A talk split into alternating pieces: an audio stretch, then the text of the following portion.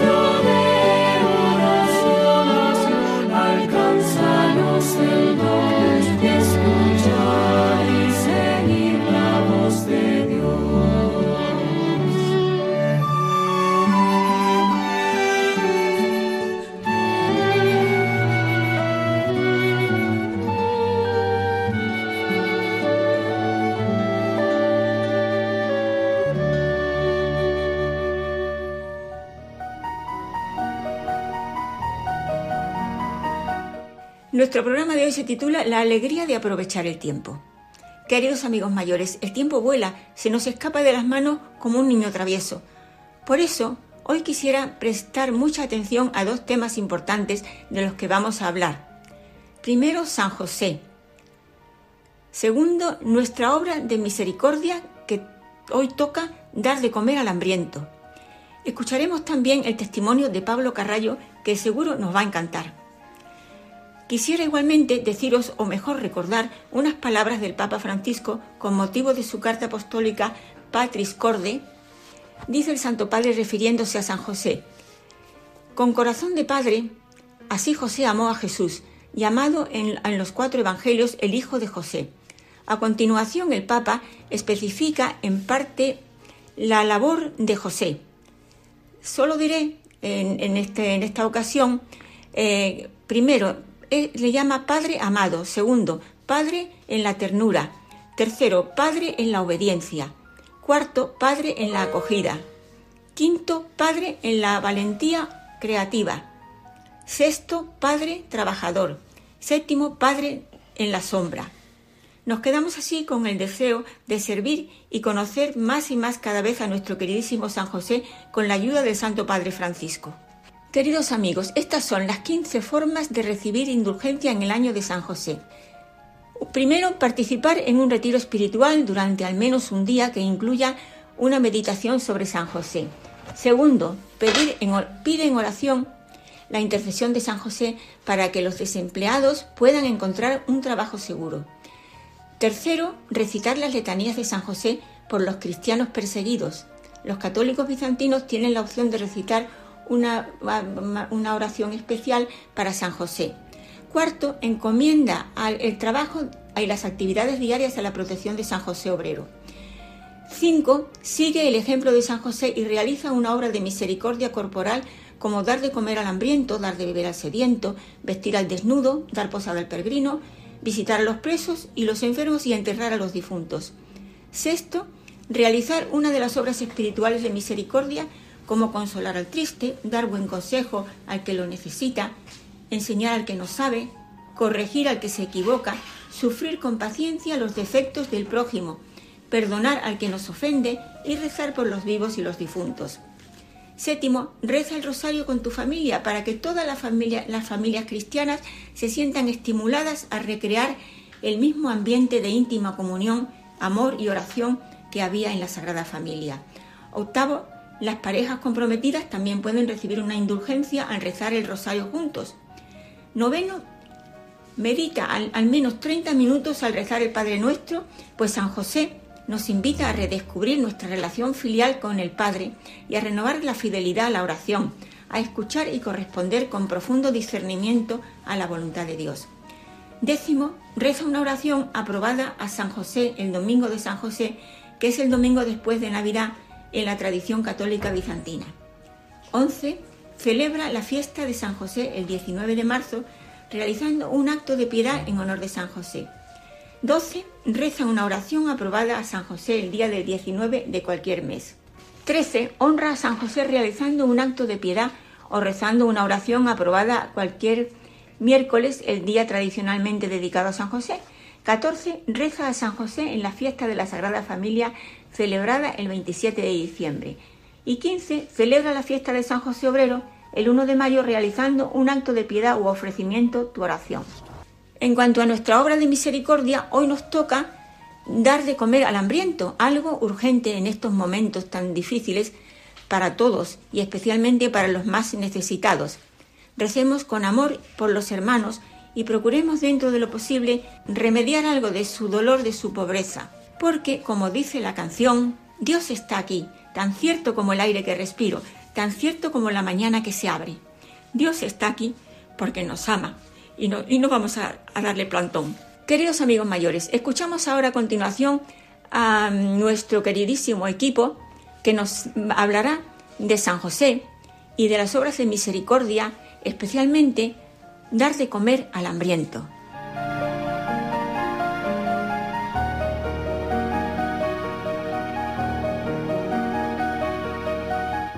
Están escuchando Al atardecer de la vida un programa orientado y dedicado a nuestros mayores.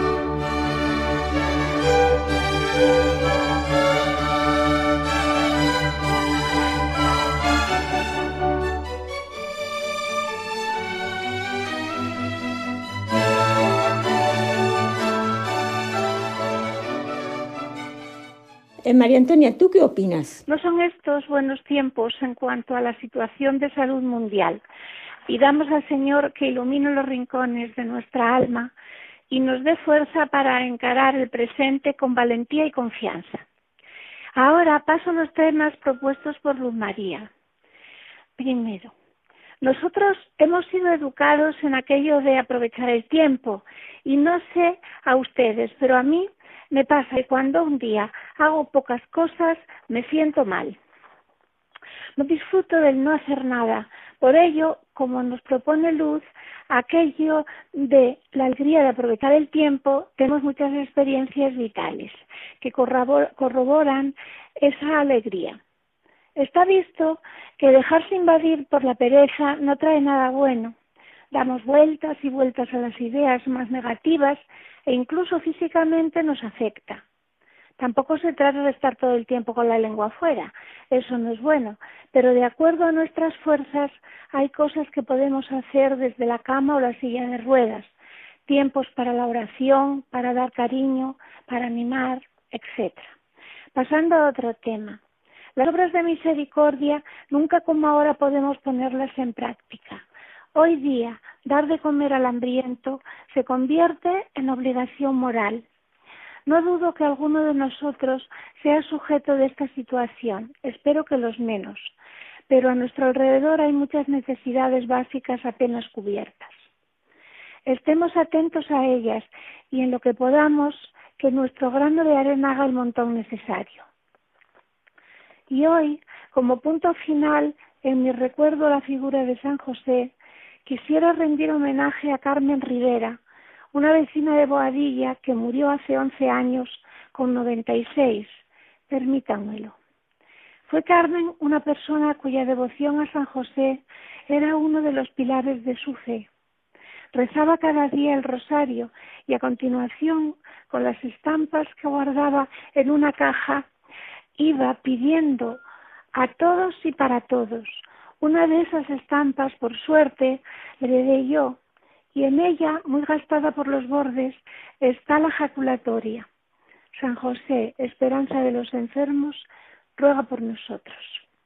En su reverso están las letanías de San José, algunas debo intuirlas debido al deterioro, pero todas hacen honor a la confianza que ella depositaba en él. Yo cuando alguna vez pienso cómo me gustaría ser, siempre la recuerdo, amable, simpática, positiva, siempre ayudando a su familia y recibiendo a cuantas personas la visitábamos con una sonrisa. Yo que llegué a Boadilla sin conocer a nadie, nunca le agradeceré lo suficiente su acogida. Cuando hablábamos y hacía referencia a su vida, repetía siempre que no quería dar lata a los suyos. Eso se lo pedía con insistencia y gran fe a San José, y sin duda que él escuchó su petición, porque una mañana de Reyes, en paz y sin ninguna queja, se fue, dejando a los suyos y en todos los que la queríamos un vacío personal y gran pena, pero a la vez una presencia espiritual en nuestros corazones. Yo la querré mientras tenga memoria. Aún algún día que me acerco a su tumba le digo, Carmen, cuénteme algo gracioso. Y vuelven a mí miles de recuerdos buenos y positivos. Con esto quiero rendirle homenaje y ligar su memoria a la de San José. Fue Carmen una de esas personas a las que el Papa Francisco se refiere como los santos de la puerta de al lado. Les pido con emoción estas palabras dedicadas a ella, con todo mi cariño, porque siempre le estaré agradecida. Bueno amigos, llegó el tiempo de decirles adiós, hasta pronto. Sean obedientes a las normas y no se dejen abatir por lo que pasa, porque ya saben que Dios sabe que nos tiene. Gracias a Pablo y a ustedes también. Que esta unión con Radio María nos dé fuerza. Hasta pronto. Pilar, ¿qué nos puedes decir? Hoy es la segunda obra de misericordia que es mm, dar de comer al hambriento. Fijaos vosotros cómo estamos, en qué épocas y en qué situaciones estamos ahora. Solamente con que pongamos la televisión ya tenemos dónde, mm, dónde ir y dónde conformarnos. Eh, es horrible, horrible la cantidad de gente que pasa hambre, si no hambre, digamos, por lo menos necesidad. Eh, y a veces dice, bueno, ¿y yo cómo lo hago? Pues mira, pues perfectamente. Si no sabes o no tienes alguna familia, casi siempre se conoce alguna familia o algún, eh, alguna persona que lo necesite, pues te vas a tu parroquia y ellos ellos saben cómo administrarlo perfectamente, a dónde tienen que, usarlo, vamos, con cómo tienen que usarlo y a quién tienen que, dárselo y, y, eso es, es, eso es lo principal. Yo me asusto, de verdad, yo me asusto cuando veo eh, todas estas colas, digamos, que hoy precisamente en el telediario han dicho una señora yo también lo tenía aquí eh, en mente decirlo, que no son colas de hambre, sino colas de sin techo, porque hay muchos que, que, que no es hambre, es ya sin techo, porque esta pandemia mm, ha hundido a, a, a comercios a, gente que estaba en, buenas situaciones, a todos. Y de verdad que es que es horrible, horrible ver la televisión, pero ¿qué vamos a hacer? Creo que también nosotros está en nuestras manos poder ayudarles. Pues claro que sí, que sí. Si, si, eh, sin aprovecharte de tu situación, pues te, te quitas de, muchas cositas y, y lo das. Te vas a la iglesia y dices, toma, esto aunque sea poco, porque no todos tenemos eh, pues muchos eh, ingresos ni nada. Yo creo que cuanto más pobres somos, más caridad hacemos.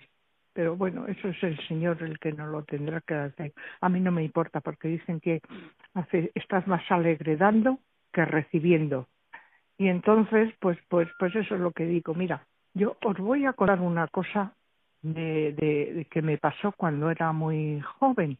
Eh, me invitaron a comer a una casa y de una amiga y entonces pues nos pusieron a comer el primer plato, ahora lo recuerdo, ya te digo, hace muchísimos años, pero el segundo sí que no se me olvida nunca que eran filetes con patatas fritas. Entonces la madre de esta amiga pues partió los filetitos en trocitos chiquititos para los niños pequeños, porque había no sé si dos o tres. Entonces los niños, pues como todos los niños, van a las patatas fritas. Se comieron las patatas y los filetes empezaron y y dejaron pues más de la mitad cada uno en el plato. Entonces a la hora de recoger la mesa, pues en, en, en, en el plato de los residuos, pum, pum, pum, pum, pum, lo echó la madre, incluyendo los filetes de los niños. Y yo asustada, asustada, le dije, anda, pero es que eso lo tiras a la basura, que, que, que son, casi no lo han tocado los niños. Dice, ah, sí, sí, sí. Yo aquí en, mi casa no se comen eh, restos de ninguna comida y, y empezando por mí, no, no me gustan las sobras. Yo me quedé de verdad alucinada. Y desde entonces dije, el día que yo me case, esto no va a suceder en mi casa. Lo primero que cuando me casé, pues, pues, pues lo llevé a cabo. Y lo segundo, a mis hijos, ni se os ocurra tirar ni un gramo de comida porque eh, lo que no se coma en la cena se come al día siguiente.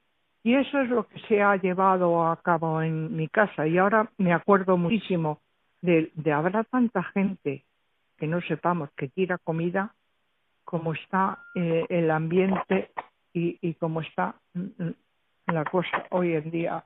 No sé, podría hablaros de, de muchas más cosas, pero ¿qué os voy a decir que vosotros ya no sepáis? Porque los medios de comunicación ya nos ponen a alerta de cómo estamos. Si queremos hacer efectivamente eh, la obra de misericordia de hoy, dar de comer al hambriento, claro que podemos.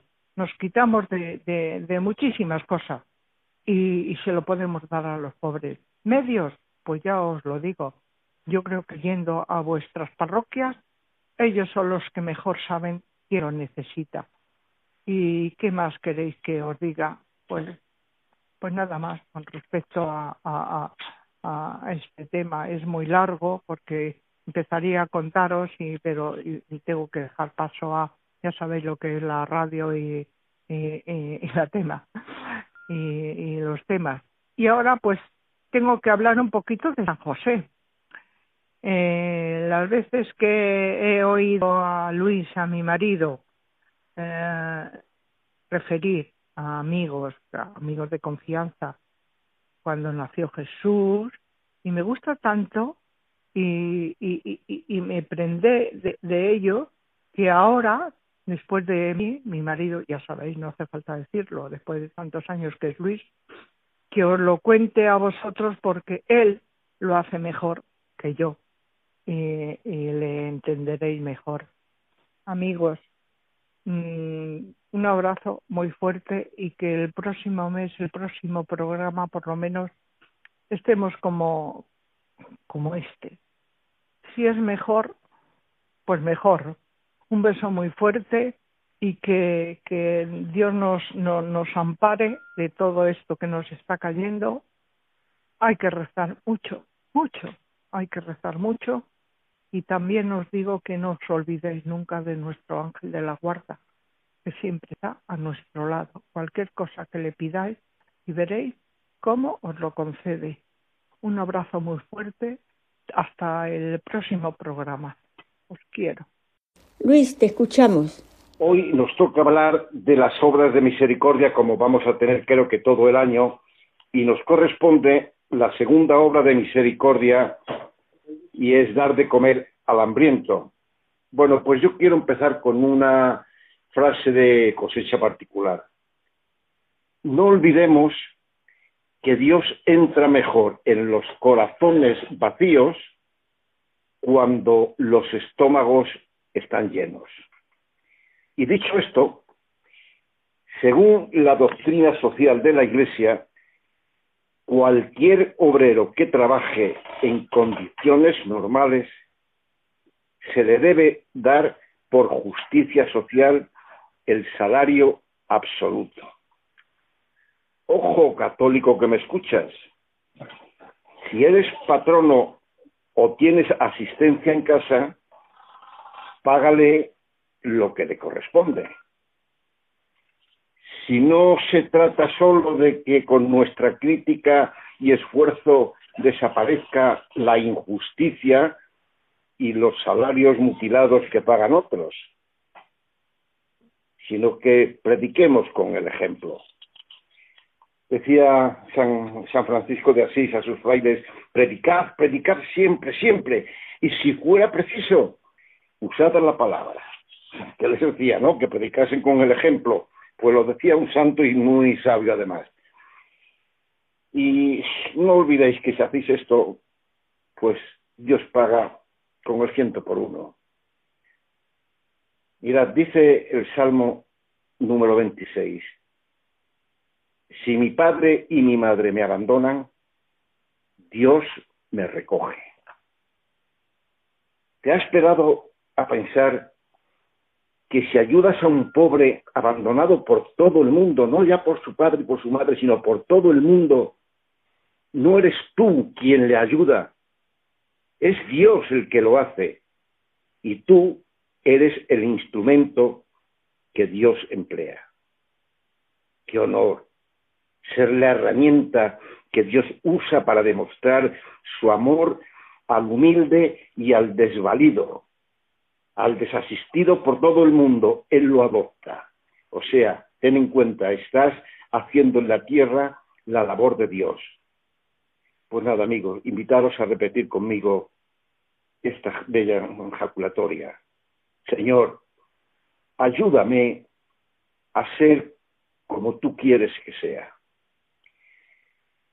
Y dicho esto, vamos a ver caso a la petición de mi esposa porque las peticiones de las esposas hay que atenderlas, porque si no se convierten en órdenes y eso ya es más llevadero y más, o sea, menos llevadero y más duro de, digerir.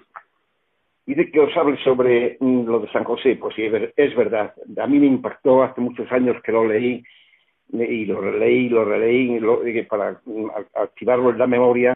Y claro, el, fondo, el argumento, eh, la realidad la sé, lo que me vas a permitir es que eh, pues, pues cambie algunas palabras que de hecho los diversos traductores que he leído yo en otros libros, pues también las cambian, porque mm, Jesús hablaba arameo, y cada uno traduce como, como mejor cree que lo está haciendo. Desde luego hay pocas cosas, o casi ninguna, que podamos decir que no se haya dicho ya acerca de San José en escritos, conferencias, sermones, etcétera. Quizás lo que sea menos conocido esté en los libros de María Valtorta, la Catalina Emmerich y Sor María Jesús de Ágreda. Eh, vaya tres, vaya tres maravillosas mujeres y, documentadas, porque fue el mismo Dios el que las ilustró. Pues creo que las tres citan en sus libros lo que aconteció en el portal de Belén cuando se acercaba el momento del nacimiento de Jesús. San José, que no conocía del cuerpo de la Virgen, más que desde las muñecas hasta la punta de los dedos de la mano, e igualmente desde los tobillos hasta la punta de los pies y por supuesto la cara. Pues bien, él viendo que, el momento del parto se acercaba y pensando, como es natural, que Jesús iba a nacer del mismo modo que nacen todos los humanos, no quiso ver ninguna parte del cuerpo virginal e inmaculado de María. ¿Y qué hizo?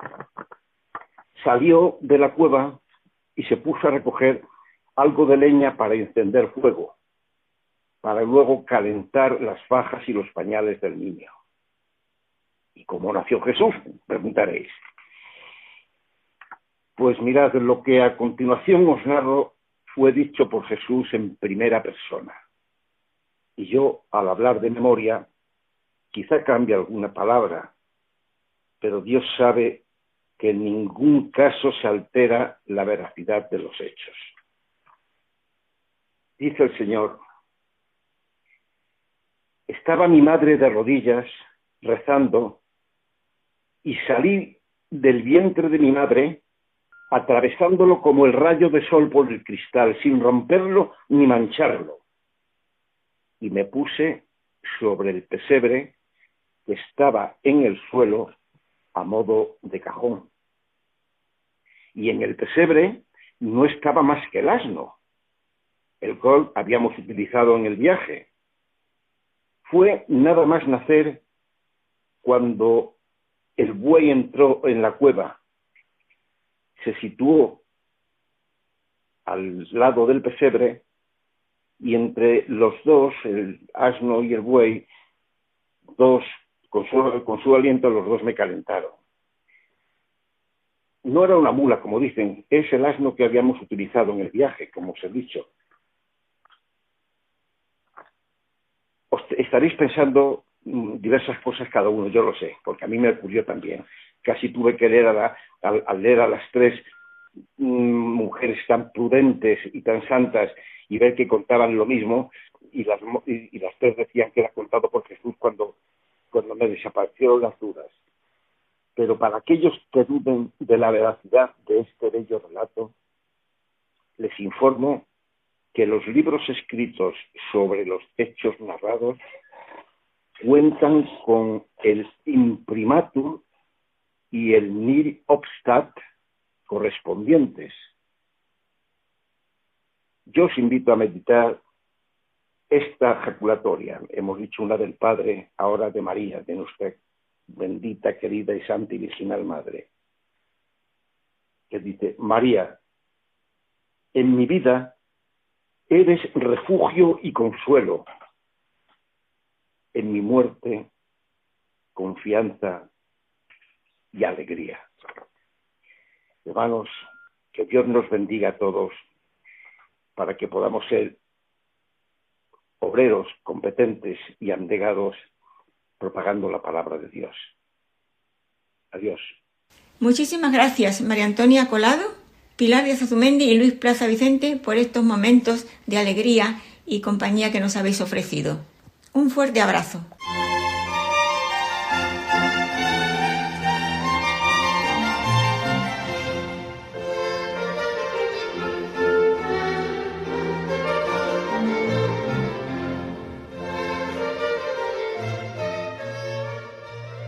A continuación, escucharemos a nuestro querido amigo Pablo Carrallo, coordinador técnico de nuestro programa. Buenas noches. Os voy a leer un resumen del libro Comunión y Esperanza, en cuyo prefacio se explican los pensamientos del Papa Francisco sobre la era del COVID-19. Es un volumen rico en reflexiones teológicas que puede suscitar una nueva esperanza y una nueva solidaridad, basadas en la certeza de que, como ocurrió en los primeros difíciles meses de la propagación de la pandemia, también hoy la presencia del Señor nos acompaña y nos alienta. En palabras del Papa, el pasado, el presente y el futuro de la humanidad. El coronavirus, como una tormenta, nos sorprendió a todos, cambiando la vida familiar, el trabajo y las actividades públicas, y dejando a su paso muerte, penurias económicas y distancia de la Eucaristía y de los sacramentos. Esta dramática situación, desenmascarando la vulnerabilidad del hombre, su inconsistencia y su necesidad de redención, y que cuestionando tantas certezas en la base de nuestras vidas, nos ha colocado ante interrogativos fundamentales sobre la felicidad y sobre el tesoro de nuestra fe cristiana. ¿Dónde están las raíces más profundas que nos sostienen a todos en la tormenta? ¿Qué es realmente importante y necesario? La pandemia, escribe Francisco, es una señal de alarma que nos lleva a reflexionar precisamente sobre esto. Es un tiempo de prueba y elección para que podamos orientar nuestras vidas de una manera renovada a Dios, nuestro apoyo y nuestra meta. El Papa vuelve a llamar a todos a la solidaridad y al servicio contra la injusticia global y la indiferencia. De hecho, la emergencia nos hace comprender cuánto dependemos de la solidaridad de los demás y nos empuja a servir a los que nos rodean de una manera nueva. Debemos ser sacudidos por la injusticia mundial, escribe, para poder despertar y escuchar el grito de los pobres y de nuestro planeta tan gravemente enfermo. El inicio de la pandemia coincidió con el tiempo de la Pascua, hace notar el Papa, y de ahí viene el mensaje que ilumina el presente y el futuro y evita la parálisis. Es el mensaje de la victoria de la vida sobre la muerte. La Pascua, escribe Francisco, nos da esperanza, confianza y valor, nos fortalece en la solidaridad y en la fraternidad. El peligro de contagio de un virus debe enseñarnos otro tipo de contagio, el del amor, que se transmite de corazón a corazón.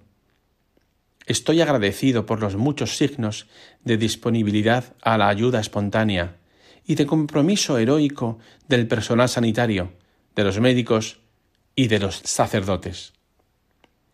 En estas semanas hemos sentido la fuerza que provenía de la fe, y a la fe en Cristo se dedica el último pasaje del prefacio. Francisco recuerda el doloroso ayuno eucarístico que muchos cristianos han experimentado debido al cese de las celebraciones públicas y la solución de emergencia de las transmisiones mediáticas. Pero también subraya que ninguna transmisión virtual puede sustituir la presencia real del Señor en la celebración eucarística. De aquí la alegría por la reanudación de la vida litúrgica normal, porque escribe, la presencia del Señor resucitado en su palabra y en la celebración eucarística nos dará la fuerza necesaria para afrontar los difíciles problemas que nos esperan después de la crisis. Y a toda la humanidad, como Jesús a los discípulos de Maús repite, como signo de esperanza para el futuro, no tengan miedo, yo he vencido a la muerte.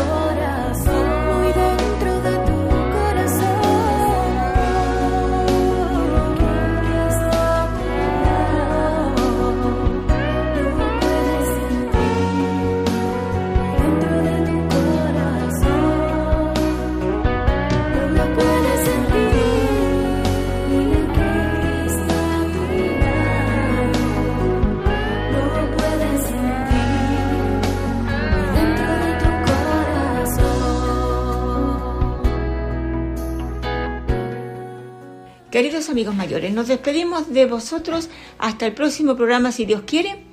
Os deseamos mucha paz, mucha felicidad de la mano de nuestro Señor y de, nuestra de la Santísima Virgen María, que tanto nos quieren.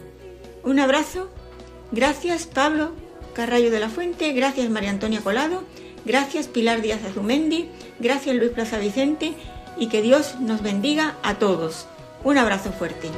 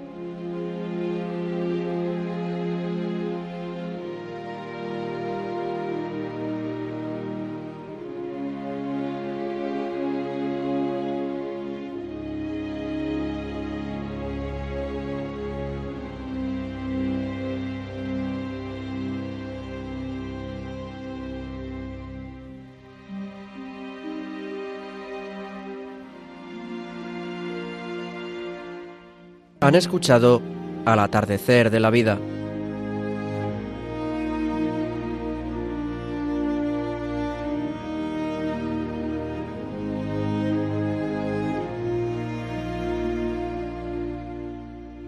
Un programa presentado por Luz María de la Fuente.